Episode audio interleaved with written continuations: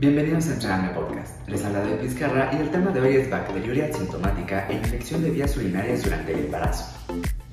Para empezar, mencionaremos que la infección del tracto urinario se define como la presencia de microorganismos patógenos en cualquier parte del tracto, incluyendo los riñones, uréteres, vejiga o uretra.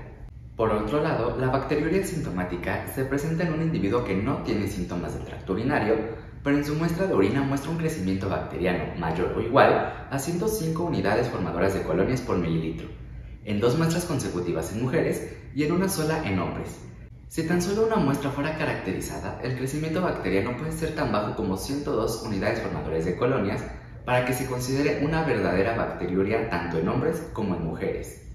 En cuanto a la cistitis aguda, podemos definirla como la presencia de bacteriuria significativa asociada a invasión de mucosa vesical, cuyos síntomas son disuria, urgencia y frecuencia urinaria, así como dolor suprapúbico.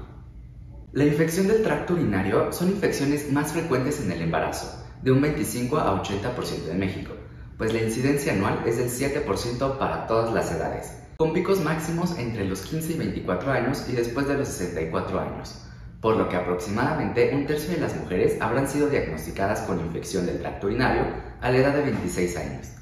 La bacteriuria sintomática se presenta en un 2 al 10% y la cistitis en un 1 al 2% de las gestantes. La incidencia de pielonefritis es menor al 1%, donde la bacteriuria asintomática se asociaría hasta en un 20 a 30% de riesgo incrementado en el embarazo y con parto pretérmino. La presencia de pielonefritis se ha asociado con morbilidad materna, como anemia, lesión renal aguda, sepsis, insuficiencia pulmonar y SDRA. Los microorganismos patógenos más frecuentemente asociados con infección del tracto urinario son E. coli en un 86%, Staphylococcus saprophyticus, Klebsiella spp, Enterobacter spp, Proteus spp, Enterococcus spp, Streptococo del grupo B, entre otros, siendo más frecuentes en mujeres, debido a una uretra más corta, la proximidad del ano a la vagina, así como la mayor predisposición de infecciones por actividad sexual.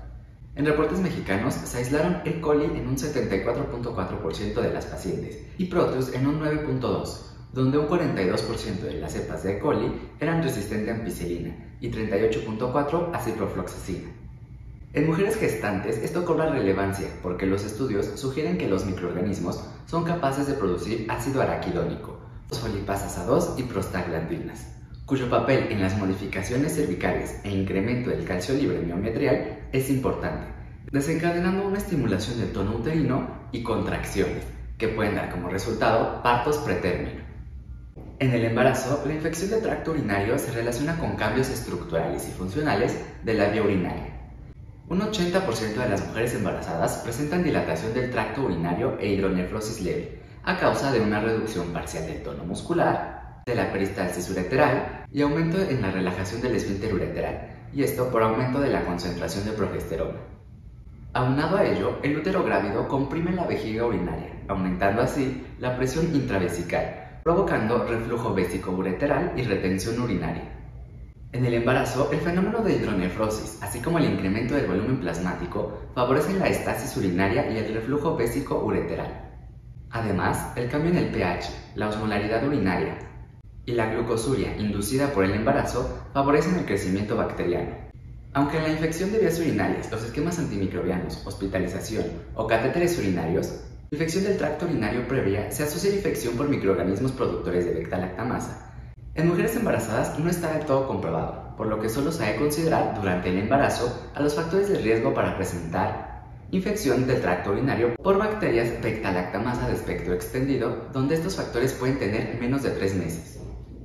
A su vez, no existe suficiente evidencia para recomendar el uso de productos de arándano, probióticos y lisados bacterianos durante el embarazo para prevención de infecciones del tracto urinario.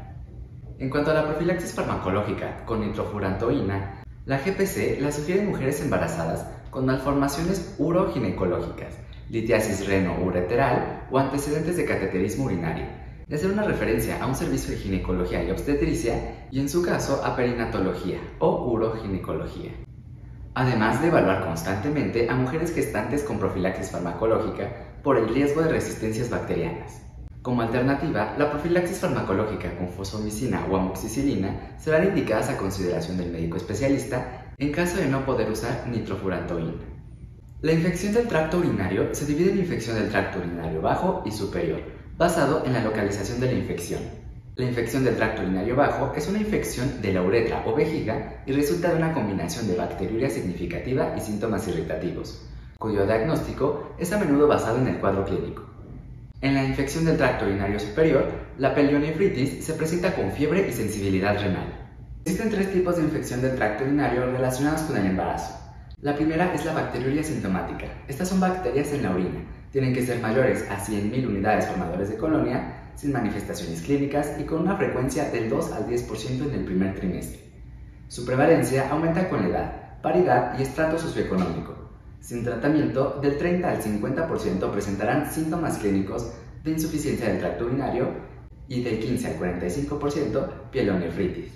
En la cistitis aguda son bacterias en la orina con un cuadro típico de disuria, micciones frecuentes y urgencia urinaria, ardor al orinar, molestias en la parte baja del abdomen y hematuria.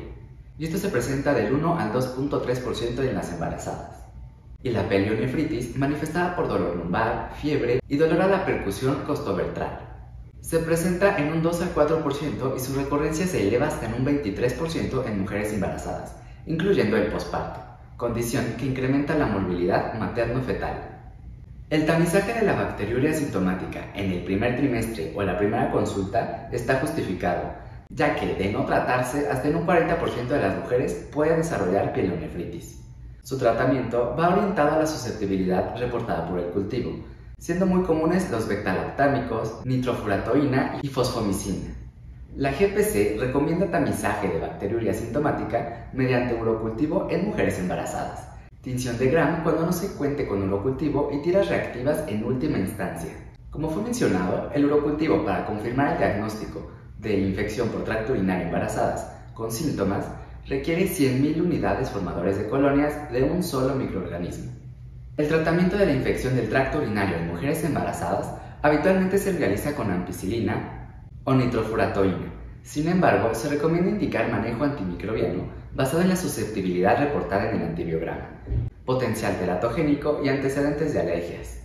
El manejo inicial de la cistitis en la gestante es empírico, orientado a los microorganismos más frecuentes, y ajustado posteriormente con el reporte de susceptibilidad, cuya duración del tratamiento suele ser de 3 a 7 días. El tratamiento de gestantes con pelionefritis, por su parte, incluye ingreso hospitalario y manejo con antimicrobiano intravenoso e hidratación.